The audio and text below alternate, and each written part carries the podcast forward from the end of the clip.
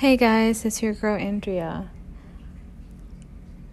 I want to start this off with just uh, English for at least for this episode.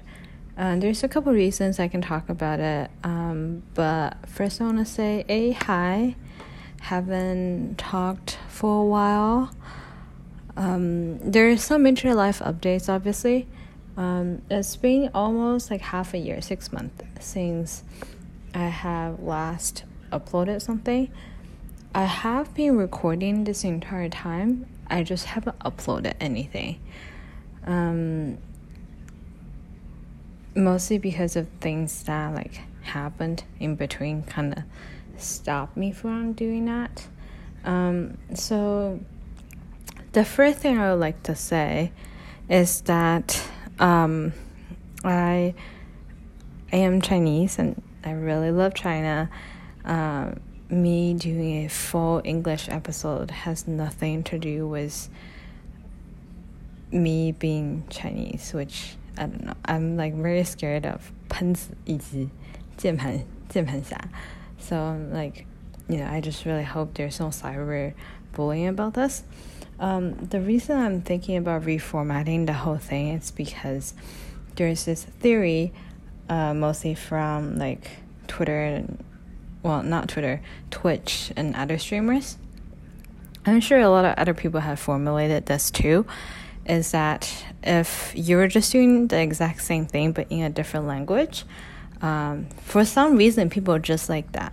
So um, that's what I'm experimenting. I'm just very curious how the market responds. So for Chinese audience, I'm trying to do full English episodes with marketing, whatever. Um, but for English audiences, I'll probably do on uh, a different platform a different like media. I would do like full Chinese content. Like, uh, if like both um, markets worked out well, I will probably introduce like each other like you know where my other social media presence is. But right now i want to keep it as it is as the experimental phase. Um, so the first thing i want to update is like hi it's fall. Can you believe that? And 2021 only have like three months left. It's ridiculous. Um, time well actually four so it'd be september. Well yeah, no. October. Wait, it is three months. Oh my god, I'm going crazy. So it'll be October, November, and December. That's just time flies so fast. I can't even imagine. I feel like I was. I feel like yesterday was still like first day of January or something. Um, so that was really crazy. Um, but I do like fall outfits. So that's nice. Fall weather is great, but it's also easy to catch the flu and stuff. Um, other things is that, so um, the main reason that first stopped me um, keep recording is that I moved to a new place and the sound is like just reflection wise isn't as great as my old, old place.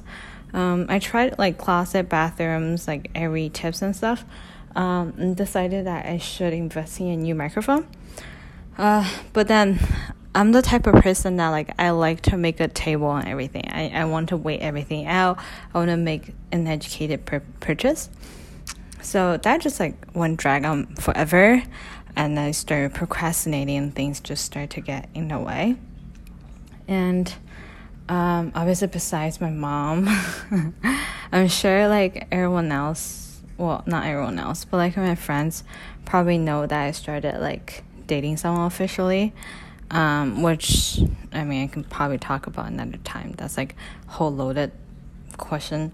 Um, but yeah, so I started officially dating someone, and that had taken up a lot of my. I wasn't trying to say that my relationship takes up a lot of time, which you know it kind of should because you should invest time in it and stuff. Um, but mostly just that like we like would travel and like do things that kind of um, like got in the way because uh, I wasn't home all the time. And for career, life wise, I also have some updates. I'm actually applying for grad school again. So since like almost July, um, like uh, 2021 had just been an exam year for me for some reason. I have like taken not like every exam that I could possibly think of, but like I went through like I prepared for different three different exams already. like well, I mean not already because it's October, um, but three exams, three different exams. It's still a lot.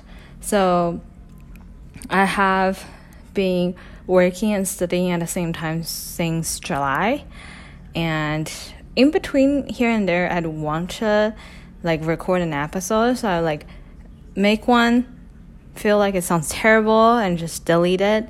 Or like I would make like record one and realize I didn't turn it on or something. I'm just like, all right, you know what? I think that's a sign. It's a sign telling me not to do it. Um, but like mostly just like life hasn't been busy. In short, not that like you cared about my lengthy explanation of what's going on.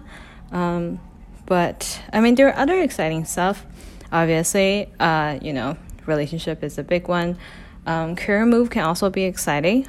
I'm really excited about the program, and hopefully, I can get into one. Um, that would be really nice too to like have worked for a bit and uh, go back to school. And I mean, as COVID, so like I'm currently based in New York. Um, it's like everything has mostly like opened, especially since the summer. So like almost back to normal. But like, I mean, when we are traveling, we're like doing stuff. We're still like full mask on, hand sanitizer everywhere, and get tested as much as we can to make sure we, you know we're safe. We're both vaccinated, and hopefully we can get a booster as well.